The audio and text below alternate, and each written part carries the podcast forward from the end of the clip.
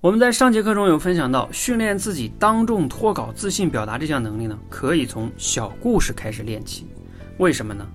首先，我们不论男女老少都喜欢故事。你看看当今现社会那些电影、电视剧、动漫、动画片，全部都是故事，人人都喜欢。那第二个是什么呢？就是这种小故事啊，就是那种小故事大道理那些故事，其实很简短，一般情况下几十字、上百字，你很容易能脱稿讲出来。你可以想象一下，如果一个这么短的小故事你都不能脱稿表达出来，让你去讲那些晦涩难懂的道理，你更讲不明白。所以小故事很容易脱稿讲。第三点是什么呢？有的人说这小故事对我没挑战啊，那其实你要想把它讲好也不简单。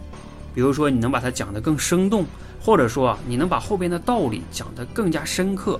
就像我前面有期节目讲郑人买履这个故事，你可以去听一听。让我们一起讲起来吧。